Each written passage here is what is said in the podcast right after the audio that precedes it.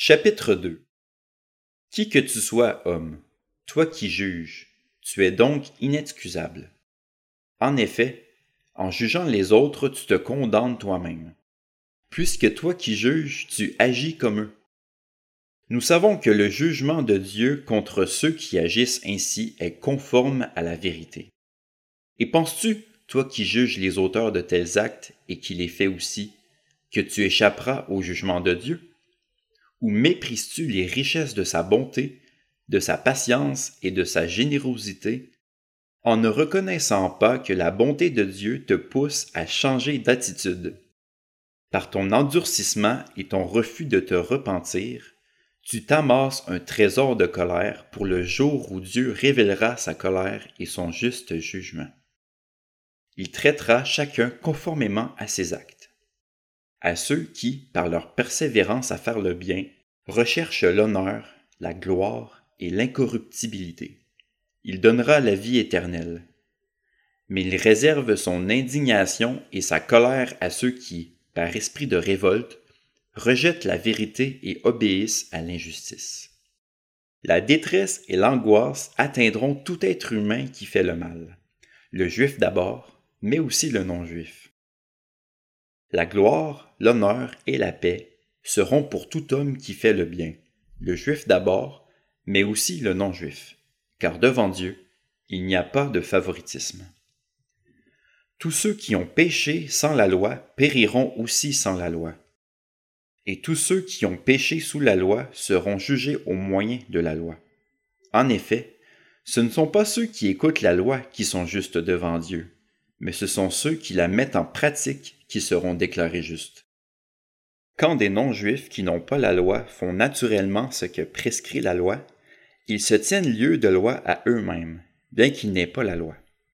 Ils montrent que l'œuvre de la loi est écrite dans leur cœur, car leur conscience en rend témoignage et leurs pensées les accusent ou les défendent tour à tour. C'est ce qui paraîtra le jour où, conformément à l'évangile que je prêche, Dieu jugera par Jésus-Christ le comportement secret des hommes.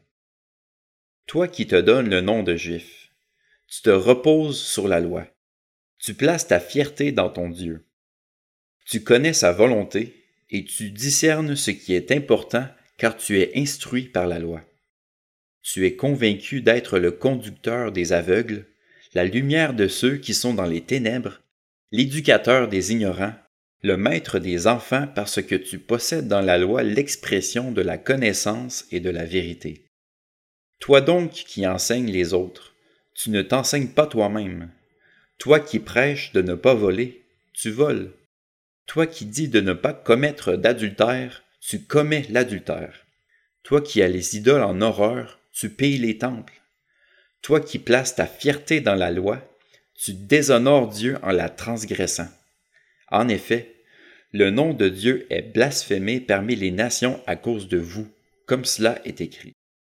Certes, la circoncision est utile si tu mets en pratique la loi, mais si tu la violes, ta circoncision devient incirconcision. Si donc l'incirconcis respecte les commandements de la loi, son incirconcision ne sera-t-elle pas comptée comme circoncision? Ainsi l'homme qui accomplit la loi sans être circoncis physiquement ne te condamnera-t-il pas, toi qui la transgresses tout en ayant la loi écrite et la circoncision? Le juif, ce n'est pas celui qui en a l'apparence, et la circoncision, ce n'est pas celle qui est visible dans le corps, mais le juif, c'est celui qui l'est intérieurement, et la circoncision, c'est celle du cœur accompli par l'Esprit et non par la loi écrite. La louange que reçoit ce juif ne vient pas des hommes, mais de Dieu.